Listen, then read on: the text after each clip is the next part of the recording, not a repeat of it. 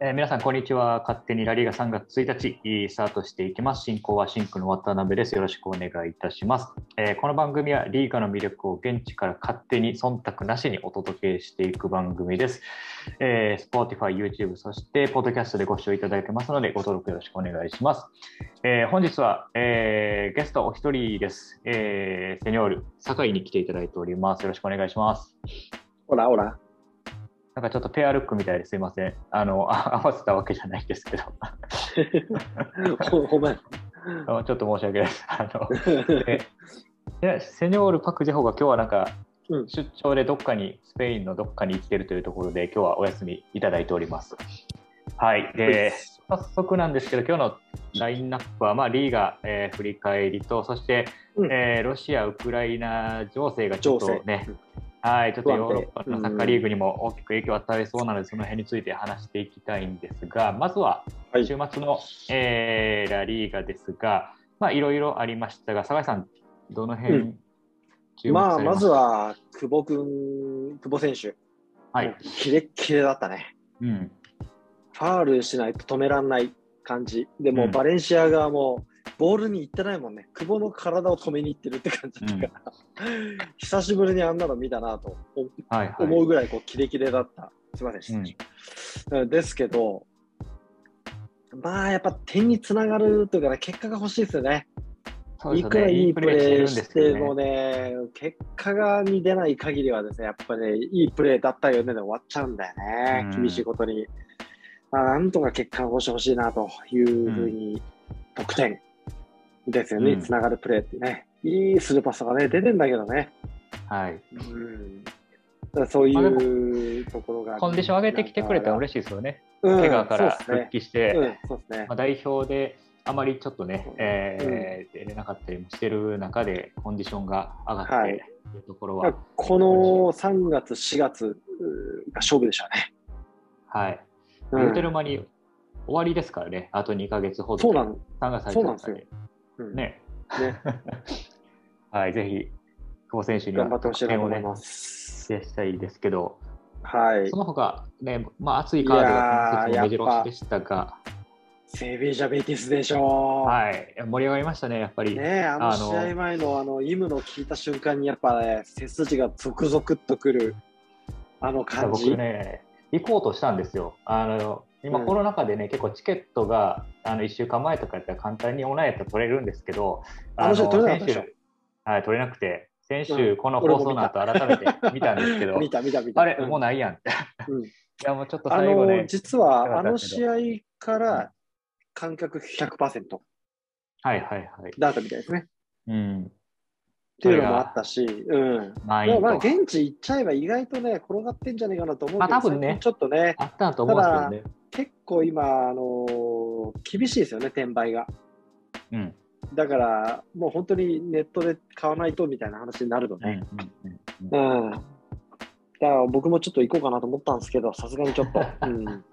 今どこにいるかね、わからないから何とも言えないですけど、うん、いやいや、ヘリコプターでピッと行きゃね。うん、なんとかなる。うん、はい。いやでも、ゲームですベティスね、前半やっぱりセビージャ、あよかった。よくて、前半でね、2点差つけちゃったんで、うん、ね、2点目ちょっと余計だったっすよね。2点目余計だった。いやっていうのはこう、でもね、後半やっぱりペジェグリーニというか、あのーうん、手打ってきたじゃないですか。ベディスが。はいうん、で、ホアキンがトップ下に入ったことで、あの中盤の前のギャップが潰れたから、うん、あそこに間に人がいるとね、縦にボールが動くんですよね。そうなってくると、そこから横に展開もできるし、そのまま縦もいけるしという選択肢が出るので、まあ、多分ね、プラン的には前半なんとか1点差で乗り切れば、後半、うん、ホアキン勝負っていう感じかなと思ってたんですよ。っていうのはね、プランであったと。うん、案の定、後半だってずっとベティスペースだったし。うん、で、最後の最後点取りましたけど、ね、あれ、シュート1、うん、1本でも入ってればね、ねうん、うん、状況変わったかなと思うんですごく惜しかったゲームですね。これが2位と3位の差かと思いながら見てましたけど。結構、まあ、やっぱりラキティッチ、まあ、PK という。あれさ、でもやっぱ、ああやって見るとね、なんで、バルサ、ラキティッチ話しちゃったんだろうね。うん。っていうふうに改めて思いますよね。確かにね、バルサ、若い選手が中心になってきてるだけに、ね、中盤に、まあ、ブスケツともう一人、そういう存在がね、いてくれたらなと思います、ね、あとはやっぱりあの PK になっちゃったところも含めて、うん、えー、やっぱりブラボー、キーパー、はい。うん、ルイ・シルバーがずっとやってきたのね、ここを外ばかりにブラボーに変えちゃった、これが僕は裏目に出たかなという気がしますね。うん。経験値を買ったのかもしれないですけど、ちょっと試合感というかね、あれだって PK じゃないじゃん、ぶっちゃけ。うんうん。まあね、でも取られちゃうので、うん、ルイ・シルバーだったらあんなお粗末なプレーしなかっただろうなと思うんですよね。うん。まあ、これでちょっと差が勝ち点差が8になっちゃったんで、まあ、うん、あのマドリード、セビージャ、ここの一騎打ちにちょっとなりつつありますね。なりつつありますよね。うん、でしかもこの2チームは負けてないし、失点がリーガで一番少ないから、うん、これはね、面白いですね。そうか、まだ10点台なんですね。そう。点がなの。うん。だから、そこが今、うまく出てるので、うん、まあ、面白いと思いますね。まあ、だって、セビーシャ方75年ぶり？はい。そんなに？いや、まあ、そんなにか。まあ、ちょっと見てみたいですけどね。ちょっと見てみたい。うん、ちょっとね。ちょっとね。ちょっと、まあでもそんな、なんか実はあの、例のバルセロナのクラブがじわじわ追い上げてるの知ってました？ね あれさ、今回も、うん、気がつきゃさ、上がってきてるじゃない、はい、気がつけばね、この5試合でも勝ち点しっかり、でしょ。追い上げて、ビルバー4-0と。デンベルのあの対応がね、気に入らないのよ。まあ、もっぱらね、ブーイングの中入り、すぐたまらせるっていうね。うん、で、クラブ的にもさ、いらねえから切るって言ってて、うん、コロッと態度変えたじゃん。そんなやり方あるか、みたいに言われて。うん。うん、その態度が気に入らない。クラブ、ね、クラブ上層上層部の。うん人から言われて変えるところ、お前らのフィロソフィー、哲学とかね、心の奥底で思ってる、どっしりとした柱ないんか、ボケみたいな。まあ、そこがね、バルサの良さやったんですけどね、前のね、特にラポルト政権の時から築き上げてたものが、どしゃっと崩れ、今。崩れね。ほんで、瞑想しつつ、ルーク・デ・ヨング頑張ってんじゃん。そう、ルーク・デ・ヨングね、あんだけあの出ると交代でピッチに出るとね、ブーイング出てたのに、なんだかんだで結果出して、フェラントーレスより結果出してると今のとってるもんね。でもあんだけでかいのが前にいたらやっぱきついって。まあね、うん、そしてメンフィス・デパイも復帰というところで、うん、まあ前のね、オーバメヤン、デパイ、うん、そして、えー、トラオレですか。この辺の、うんデンベレも入れてその身体能力の高いやつがこれだけいてしかも交代で入も入ってくるってなるとまあまあ、うん。まあ、きついよね。きついなっていうところで、うん、まあゴリッといかれる。だからゴリッといかれればいかれるほど中盤が空いてくるからそこをね、うん、若手が自由に使いながらパス回していく、うん、刺していくっていうのがすごく見えるので、まあ、チャビ監督にしてみれば嬉しい悲鳴じゃないですか。あんだけタレントいるっていうのはね。形ができつつあるのかなというところで、まあ、バルセロナ、も最近ね、4点以上取る試合も続いてますし、まあまあ、やっと形になってきたのかなと思いますが、すね、まあ、現在、順位確認しておきますと、まあ、今回ね、触れませんでしたが、うん、レアル・マドリードしっかり勝って、えー、現在勝ち点60でトップ、はい、そして2位がセビージャ、えー、勝ち点54で3位がベティス46バルセロナ1試合少なくて45アトレチコが、えー、バルセロナ1試合多くて45というところ。で、ちょっと2位3位が開いちゃったなというところですが、ね、多分ね後半の鍵は僕バルセロナだと思ってて、うん、3月21日日本時間のね。3月21日、はい、まあスペインの3月20日にで、クラシコあるでしょ？で、はい、その次の試合がセビージャの試合なんですよ。バルセロナ。はいはい。うん、ここのセビージャ、バルセロナがね、例えばクラシコで結構ね、怪我人とか出ちゃって、セビージャが勝つようなことが出てくると、はい、まあ、わかんないですよね。うん。うん。うん。レアル・マドリー、ちょっとキー信号って形になるし、うん。で、その後、えー、ヘタフェ・レアル・マドリードを開けて、えー、セビージャ、レアル・マドリードはセビージャでやるんですよ。月16、17、はい、うん。だから、そうなってくると、えー、チャンピオンズリーグもそうですけどね、ここがちょっと鍵かなと思いつつ、5月の頭にバベティスとバルセロナがやって、アトレチコとレアル・マドリードがあって、はい、ビジャレアルとセビージャがあって、もうね、はい、上潰し合いですよね。潰し合いですね、もう。うん。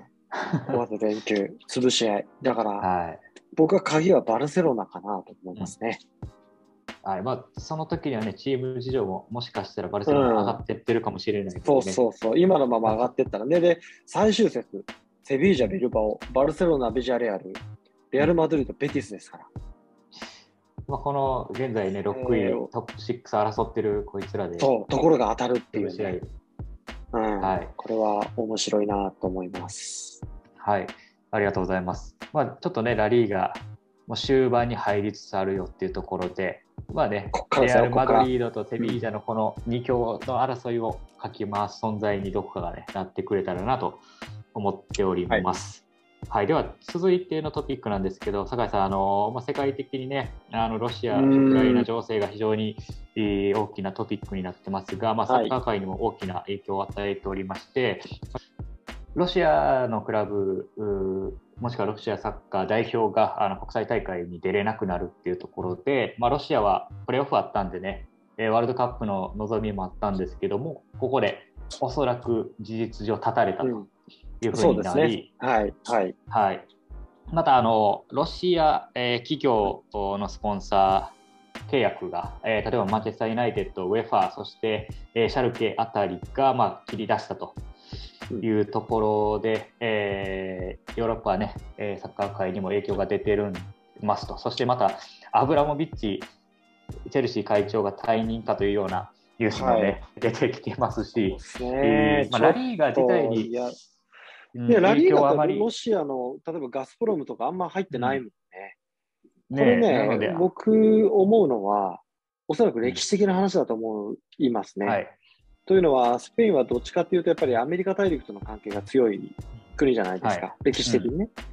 うん、で、第二次世界大戦参戦してない、イベリア半島参戦してないから、はい、あそういうとこからしても、やっぱりロシアとかドイツとかの関係ってあんまりないんですよね、歴史的に。うん、まあ、昔、ゲルマン帝国、ゲルマンがね、こう、あの来たとか、いろんな話はあるんですけれど、ただ、あんまりこう、ね、深いなんか関係値があるかっていうと、歴史的にはどっちかというとアメリカ大陸との方が強いので、うん、そういう意味でいくと、ロシア企業とのお付き合いっていうのも結構ない国だと思われるんですね。うん、ちょっと僕も今調べてるところなんですけど。はい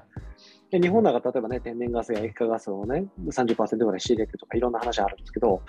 多分ね、スペインってないと思うんですよね。うん。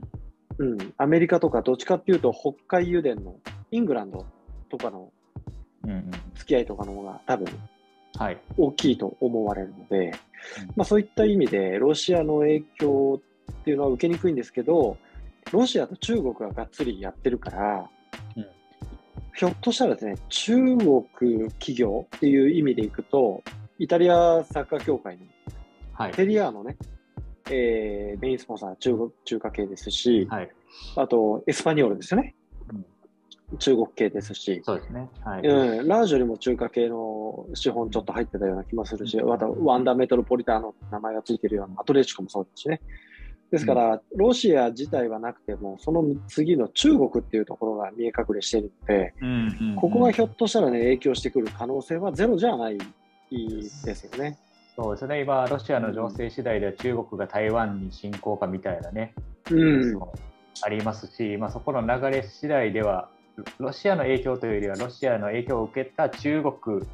の影響をラリーガは大きく受けるかもしれないと、うん、はい、いうところですかね。ねえ、もう本当にもう余計なことしないでほしいと思いますよ。だって、結構ね、ロシアはいい選手多いですよ。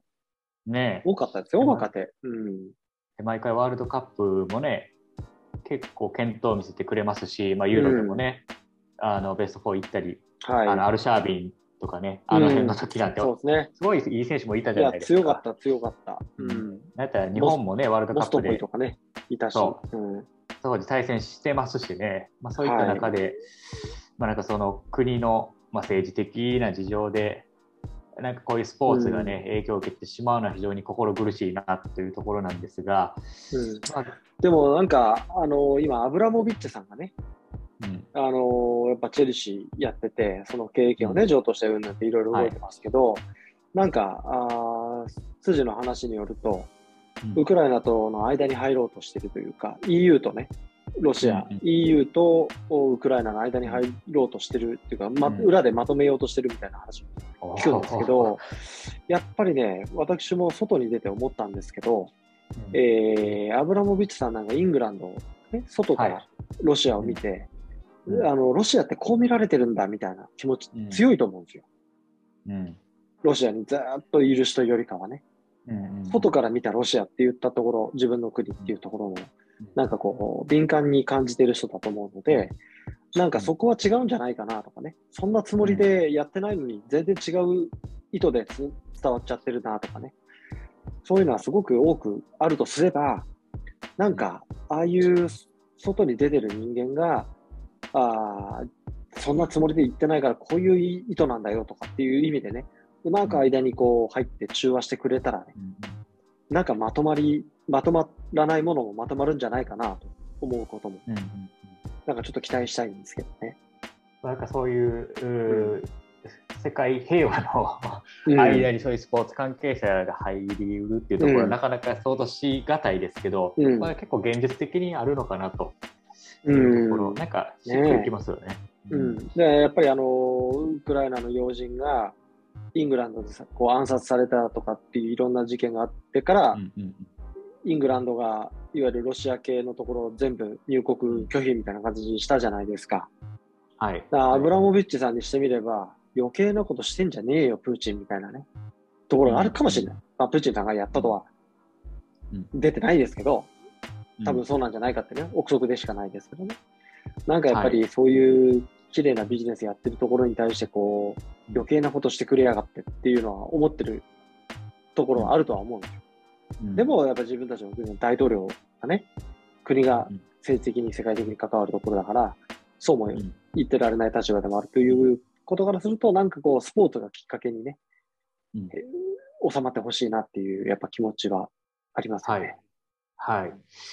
まあ、ごめんなさい、ちょっと一つ訂正なんですけど、先ほどのマンユーだったり、ウェファ、シャルケのそのロシア関係、ガスプロムだったりの契約まだその打ち切りは決定じゃないですね。ごめんなさい、打ち切りというような言い方をしてしまいましたが、まあ、これがどうなるか、うん、多分契約がね、えっと、マンユーは、うん、えっと、エルフロットという、えー、エアライン。エアルフロット。うん。エアルフロット。えっ、と、23年まで残ってますし、ウェファー、シャルケに関しては、まあ、ガスプロムと24年、22年と契約が残ってるので、うん、まあ、この状況を見てどうするかというところだと思いますね、これ見る限り。は。はい。まあ、やっぱサッカー界に対してね、ロシアのお金が相当流れてるの間違いないので、